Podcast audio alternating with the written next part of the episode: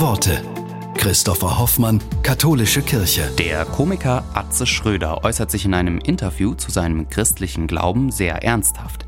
Er sagt, es fällt mir im Moment schwer, mich zur Institution Kirche zu bekennen. Aber ja, ich bin katholisch. Man kriegt's schwer verpackt heute. Einerseits ist das Image der Kirche so schlecht. Andererseits kenne ich so viele Leute, die so viel Gutes in der Kirche machen. Engagierte Priester, ehrenamtlich arbeitende Frauen. Es ist so ungerecht, dass sie alle mit runtergerissen werden. Erstmal ist Liebe deinen Nächsten wie dich selbst für mich das Lebensmotto schlechthin. Daran fehlt es momentan ja überall ziemlich.